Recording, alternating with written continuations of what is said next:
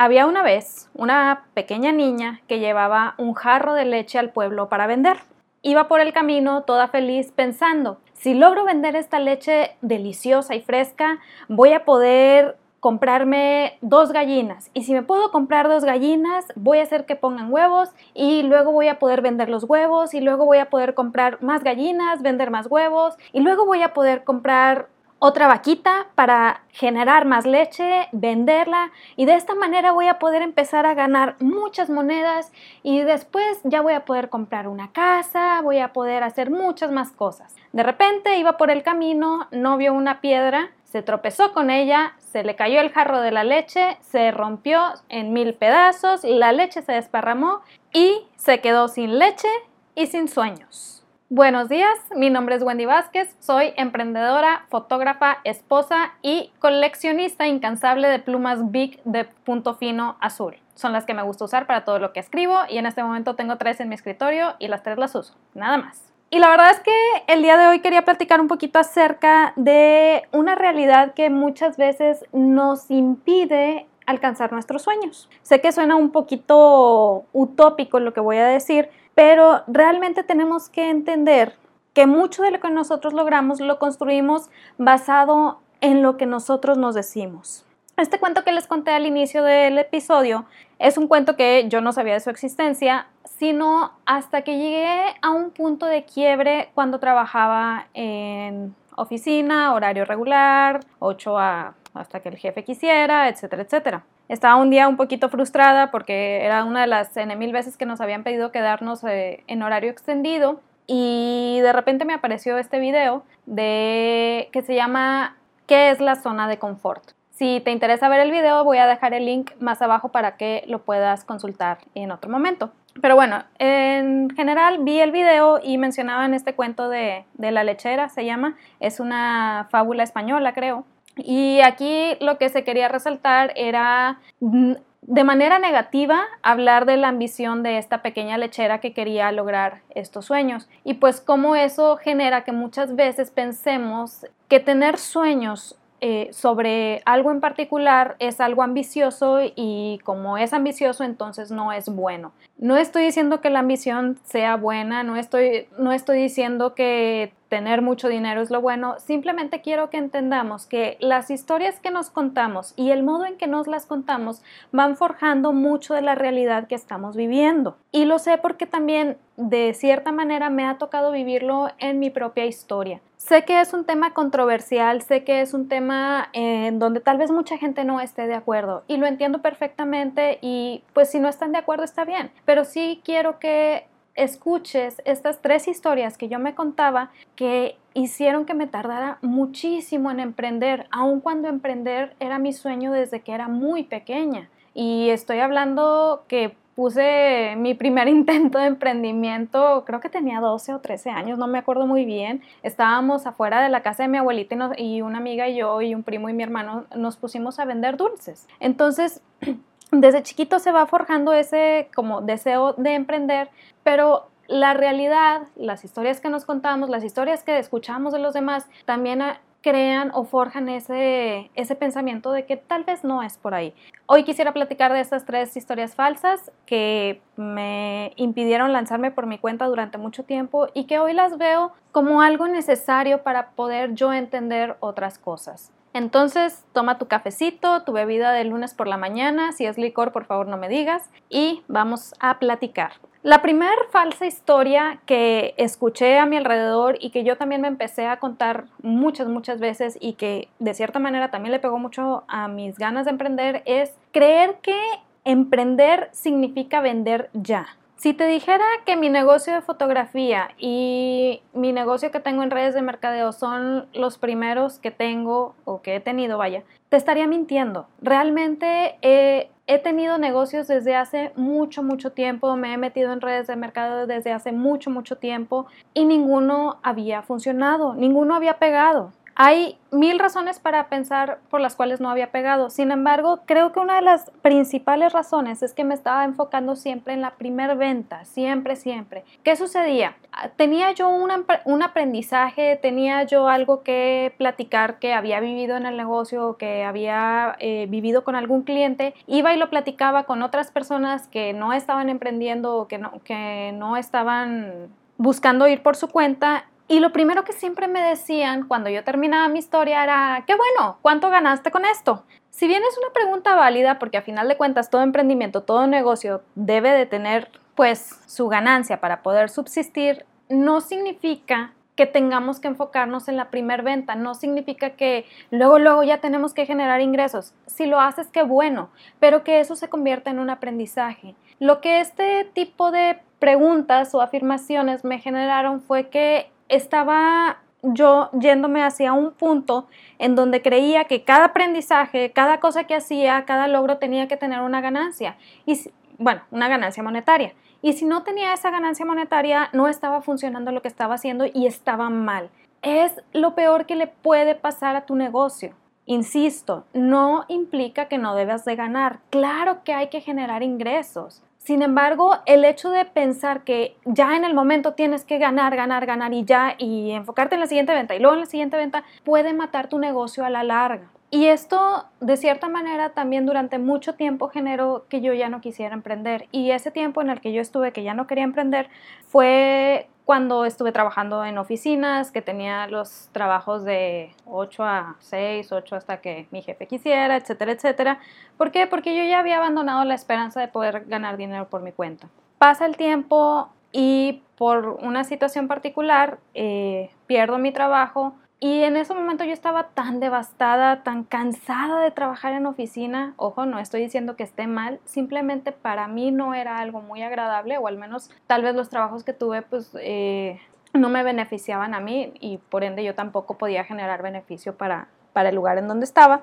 Pero bueno, estaba tan devastada que dije, ya no más, ya no puedo regresar a una oficina, ya no puedo estar de esta manera porque no me siento feliz. Ahora, sí hay mucha gente que me va a decir, no, tu trabajo no es para que te sientas feliz, es para que te puedas mantener. Sí, lo entiendo perfectamente. Y si bien entiendo ese, la fuente de ese pensamiento, también creo que hay otras maneras en las que uno puede mantenerse sin necesidad de sentirse mal todo el tiempo. Y ahí es donde me voy hacia la historia real. Si la falsa historia que yo tenía era que tenía que vender ya, la historia real me lleva a analizar las historias, valga la redundancia, de mucha gente que se consideraba éxito de la noche a la mañana. ¿Qué quiere decir esto? Que cuando nos cuentan eh, pues los pormenores de esos éxitos, nos hablan de que no, es que esta persona fue y fundó tal empresa y logró venderla en tantos millones y ahorita ya está libre y feliz en las Islas Caimán. Bueno, no sé, la verdad.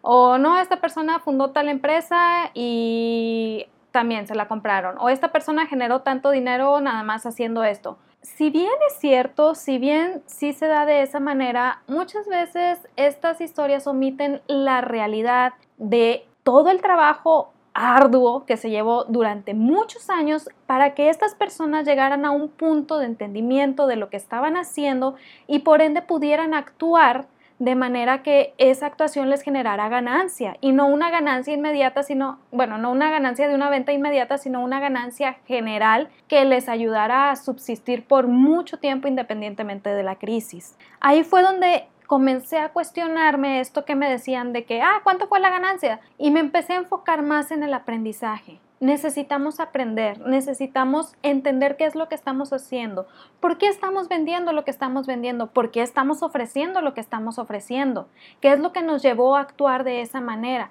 qué es lo que estamos generando al ofrecer esto y de qué manera lo estamos monetizando para poder subsistir nosotros. Con esta historia real no quiero decir que no te preocupes por el dinero. Si es necesario, pues a final de cuentas, si no hay dinero no comes, si no comes te mueres, punto. Así de simple, así de sencillo. Entonces sí, sí es necesario, pero si ahorita lo que necesitas es dinero, a lo mejor no es el mejor momento para emprender si no sabes si vas a obtener ganancias. Hay gente que se puso a trabajar en cafés, en restaurantes, en X lugares, en lo que estaban generando el aprendizaje necesario para poder tener su éxito de la noche a la mañana. Esas son las historias reales. Esas son las historias que duran. No es alguien que hizo su venta de un producto hoy y mañana otra. No. Las historias que duran son la gente que sabe de qué manera trabajar a su cliente ideal, de qué manera ayudarlo para poner el producto enfrente y que el cliente ideal desee ese producto, de manera que su labor de ventas, si la puede automatizar, ya le genere,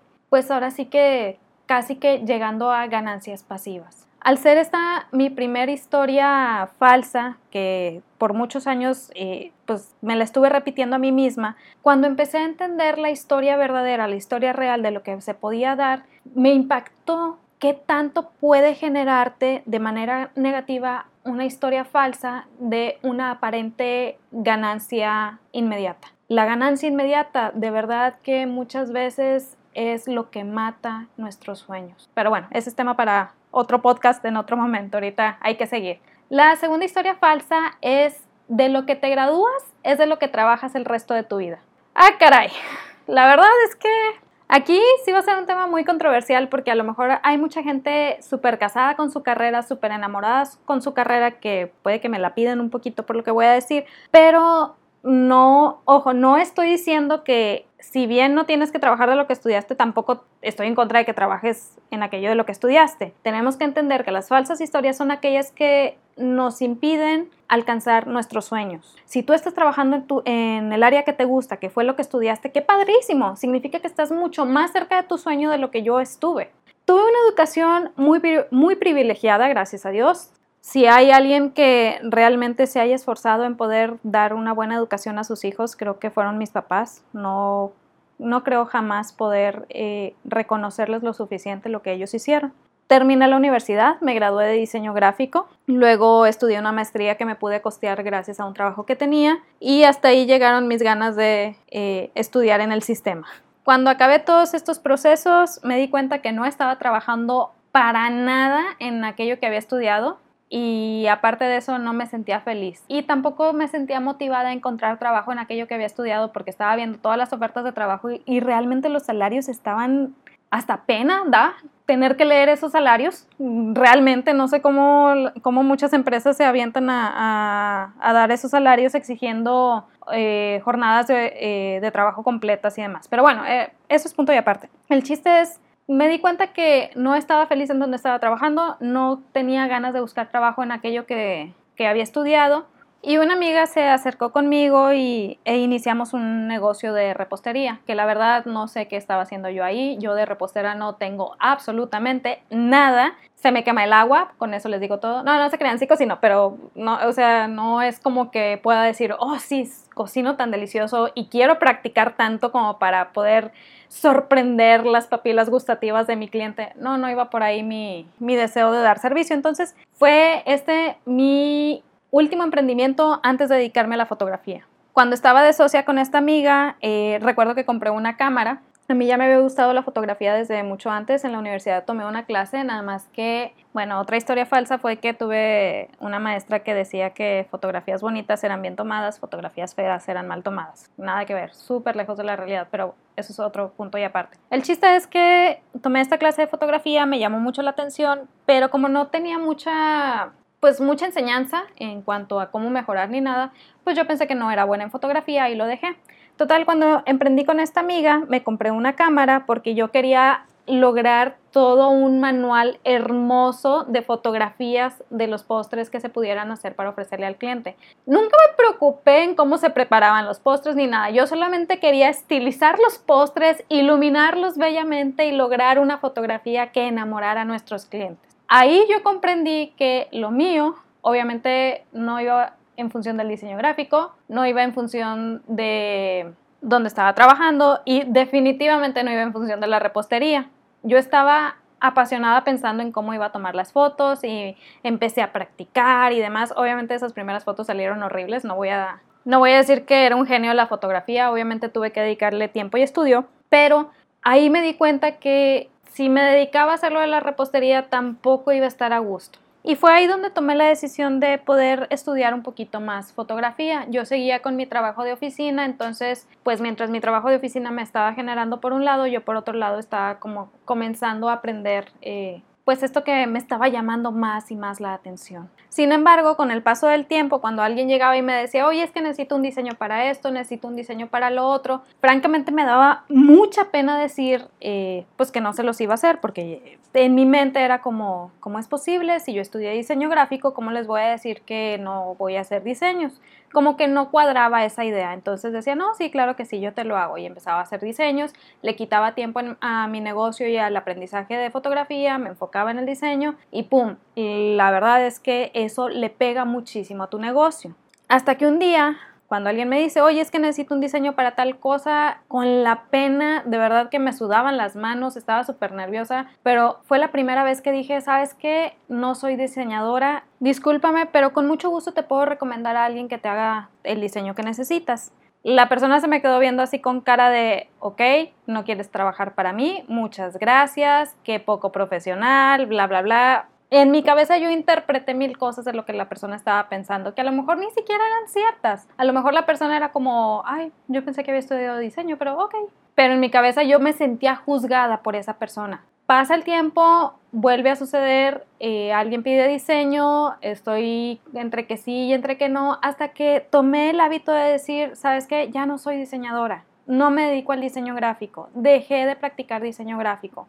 Con mucho gusto te puedo recomendar a alguien, conozco tales diseñadores, conozco, eh, sigo estas otras cuentas que también te pudieran funcionar, pero yo ya no soy diseñadora gráfica y no sabes lo liberador que es eso para tu negocio. Por fin, después de mucho tiempo, dejé de dedicarle horas a diseño gráfico y pude enfocarme en pues aprender un poquito más acerca de ventas para mi negocio, un poquito más acerca de cómo atender mejor a mis clientes, etcétera, etcétera, etcétera. Y obviamente eso ayudó a incrementar las ganancias en mi negocio. Si tú estudiaste una carrera y te estás dedicando a otra cosa porque es tu pasión, es lo que querías y vas viendo que vas avanzando en esa otra área, toma el remo, toma la decisión y di, ya no soy esto, ya me dedico a esto otro. Vas a sentir mucha liberación para poder dedicarle más a esa pasión. Cuando yo me gradué de diseñadora gráfica, todo el mundo me dijo de diseñador te vas a morir de hambre.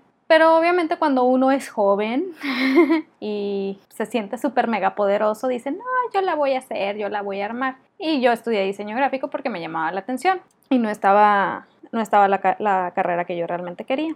Para esto yo había presentado todavía en otra carrera, me había ido bien, había pasado, pero como que no me llamaba la atención.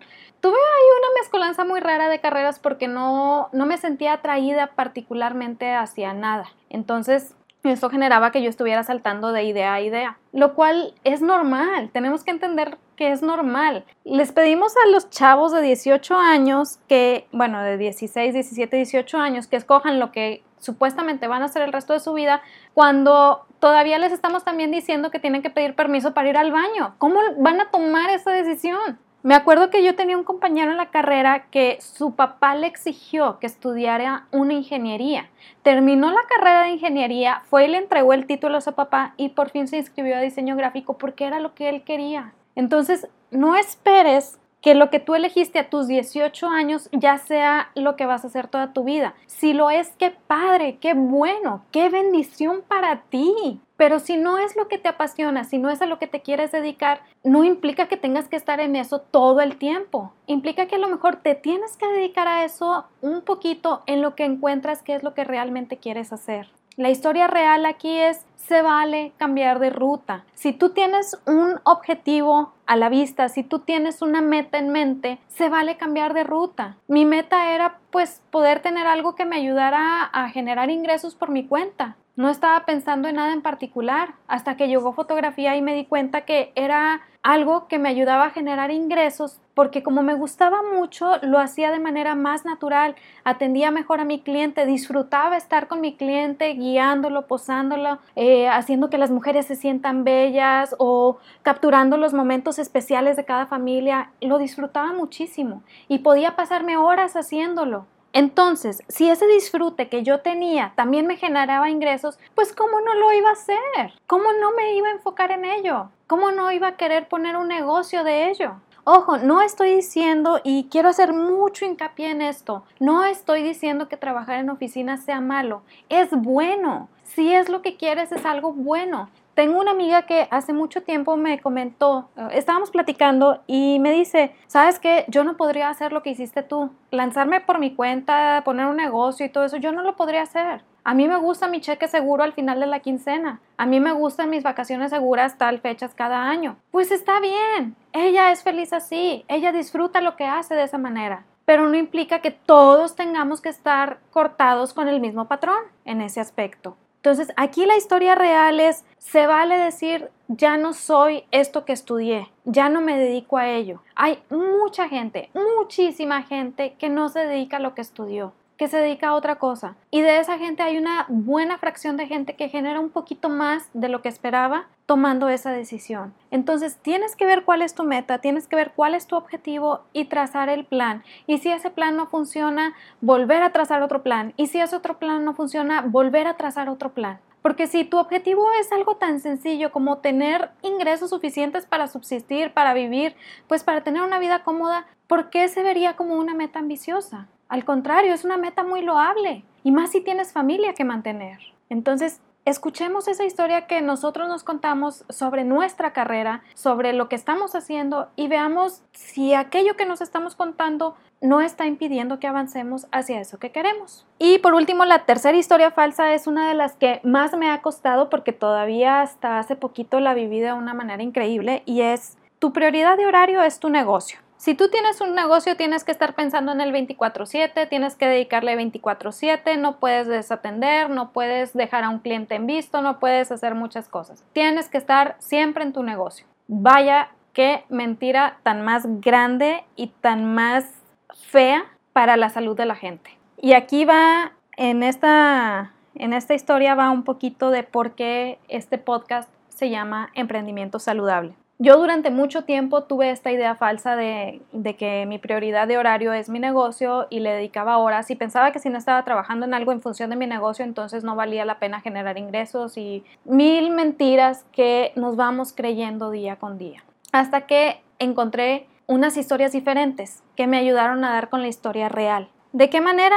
Muy sencillo cada vez que yo le dedico 24/7 a mi negocio, cada vez que yo estoy 24/7 pensando en, los dos negocios, cada vez que estoy todo el tiempo enfocada en ello y leyendo en función de aprendizaje y, y buscando en función de ver qué más puedo hacer, una, no avanzo, dos, me enfermo. ¿Por qué? Porque yo traigo una situación de salud y esta situación de salud no me permite estar 24/7 en un negocio. Y aparte yo no tengo un negocio para estar 24/7 en él. Yo quería un negocio que me permitiera trabajar desde mi casa porque si Dios me permitía tener familia, yo quería estar con mi familia. Ahorita me gusta pasar el tiempo con mi esposo, disfruto muchísimo pasar el tiempo con mi esposo. Pero si estoy 24/7 pensando en mi negocio, no voy a estar presente realmente cuando yo esté con él cuando salgamos, cuando vayamos a caminar, cuando estemos platicando. ¿Por qué? Porque yo voy a estar con la mente en mi negocio y no es lo que yo quería. Yo lo que quería era algo que me permitiera estar con mi familia, disfrutar momentos de tranquilidad, hacer ejercicio. Me gusta hacer ejercicio, no digo que sea deportista ni nada por el, por el estilo, pero necesito mover el esqueleto, si no se atrofia. Entonces necesito algo que me permita hacer ejercicio. Y más si tienes hipotiroidismo, tienes que hacer ejercicio. Esto no es negociable. Entonces, si estoy en un trabajo que no me permita hacer ejercicio, mi salud se va a ver afectada y por ende mi trabajo se va a ver afectado. Entonces, yo estaba buscando algo que me permitiera poder tener un poquito más de autonomía en mis horarios para poder decir, voy a hacer ejercicios tales días, voy a tratar de comer saludable, voy a tratar de tener buenos horarios de descanso, etcétera, etcétera, etcétera. ¿Suena ambicioso? Claro que lo es. Y si yo me guío por la fábula que les conté al inicio del podcast, va a ser una historia falsa que me haga pensar que esta ambición que yo tengo está mal. Si te fijas, no es una ambición de, dinero, de, de, sí, quiero los miles y millones de dólares para conquistar el mundo y ser como cerebro. Sí, alguna vez quise conquistar el mundo, pero ahorita ya, ya crecí. Bueno, ya maduré porque crecer como que no se me dio. El punto es, mi ambición va más allá. Mi ambición es poder disfrutar lo que estoy viviendo día con día. Mi prioridad de horario es todo esto que yo les estoy platicando. El ejercicio, el cuidar mi salud, mi esposo, pero para ello necesito que mi negocio funcione. Y si mi negocio no funciona, no genera ingresos. Pero si yo no funciono al 100, no puedo atender bien a mis clientes. Y esto es algo que aprendí trabajando en Starbucks. Si yo no estoy bien, no voy a atender bien al cliente. Si yo no atiendo al cliente bien, entonces no va a haber buenas ventas. Si no hay buenas ventas, no hay negocio. Si no hay negocio, no hay dinero. Si no hay dinero, no como y si no como me muero. Puto. Entonces, aquí la historia real por contar es entender que tú eres tu único recurso no renovable y que tienes que cuidar de ese recurso de una manera especial. Por eso este podcast se llama Emprendimiento Saludable. Tenemos que entender que nosotros como personas en nuestra salud mental, física, emocional, tenemos que estar bien o tratar de estar bien para poder atender bien a nuestros clientes. Ahora, no voy a decir que siempre estemos al 100 o que siempre estemos de buen humor. Claro que no. Pasan cosas, suceden muchas cosas a nuestro alrededor que pues nos generan estrés, nos generan cambio, nos generan dudas, nos generan miedo, nos generan situaciones no deseadas. Sin embargo, si tú tienes muy clara esa prioridad que es el estar bien, el estar con tu familia, el cuidar tu salud, vas a entender que tienes que trabajar en función de servir a tu cliente ideal para poder tener una audiencia que te permita tener ventas aun cuando tú no estés 100% presente en ese negocio. No quiero decir que no lo estés nunca, claro que sí tenemos que estarlo, pero cuando tú estás realmente enfocado en tener un sistema que genere ventas, más allá de poder hacer la siguiente venta del día, vas a estar preparado para los momentos de crisis. Y esos momentos de crisis van a llegar, te van a pegar, van a bajarte el ánimo como no tengas idea. Puede que esos momentos de crisis duren meses. Sin embargo, cuando estás enfocado en generar audiencia, en servir a tu audiencia, vas a poder sobrevivir esos tiempos de crisis, vas a poder darte el tiempo de sanar lo que tengas que sanar, de sobrellevar lo que tengas que sobrellevar y regresar al ruedo con mucho más energía de la que tenías antes. Créeme, si yo viviera enfocada en la venta del día siguiente, estaría en un estrés continuo. ¿Por qué? Porque francamente me di cuenta que no necesito tener todos los días de sesiones fotográficas para poder tener un buen mes. Hice mis cálculos, me di cuenta que con que tuviera cierta cantidad de sesiones al mes con eso yo podría sacar lo necesario. Si tengo más sesiones, qué bueno. Eso ya es miel, eso ya es ganancia aparte, porque eso me permite tener un colchón en dado caso que algún mes no genere las ventas necesarias. Digo, todo esto lo estoy platicando de acuerdo a todo lo que se vivió antes de la pandemia. Obviamente ahorita por la pandemia no estoy haciendo sesiones. Sí, sí hay fotógrafos que están haciendo sesiones y está bien, es su negocio, es su, fuente principal de ingresos y por ende pues tienen que hacerlo. No, no, voy a, no voy a decir que esté mal, pero si yo tengo oportunidad de pivotear e irme hacia otro lado, claro que lo voy a hacer. ¿Por qué? Porque mi salud es primero, porque la salud de mi familia es primero. Así que, en resumen, es válido cuestionarse las historias que nos hemos estado contando a nosotros mismos a lo largo de, nuestros, de nuestras vidas. Y es válido tratar de investigar si esas historias no tienen como una contraparte que nos ayude a darnos cuenta de que hay otra realidad. Y más en la situación en donde creemos que tenemos que trabajar en una oficina durante 8, 9, 10, 11, 12, bueno, no 12, espero que la gente no llegue a eso, horas diarias para poder generar un ingreso que nos permita sobrevivir, ya no vivir, sino sobrevivir. Entonces, si tú tienes una, meta, un objetivo, pregúntate, ¿qué historias me están ayudando a acercarme a ese objetivo? ¿Y qué historias me están alejando? Obviamente esas historias tienen que, tienen que ser éticas, las que te estén acercando, no las que te estén alejando. Tienen que ser éticas, tienen que ir en función de un bien. No son historias en donde el fin justifica los medios, no. Si alguien me hubiera dicho, por ejemplo, que hay gente que pues genera muy buenas formas de vida sin necesidad de haber estudiado una carrera,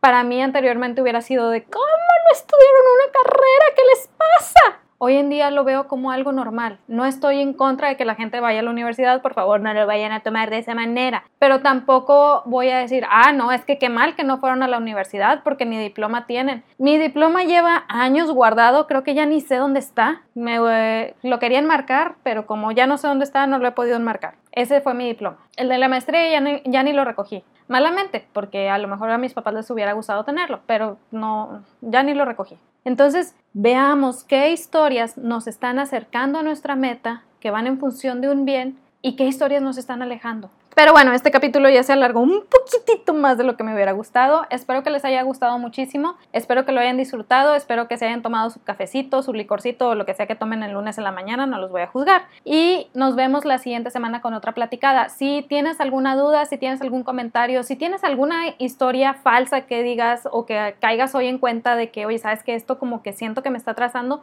no dudes en compartirlo. Puedes mandarme mensaje a mis redes sociales. Estoy en Facebook y en Instagram como días esenciales. También puedes mandarme un correo a wendy.vázquez.com. Cualquier duda, ahí ando. Y pues te deseo que tengas una excelente semana, que se cumplan sus metas, que se cumplan tus objetivos y nos damos otra platicadita la siguiente semana. Bye.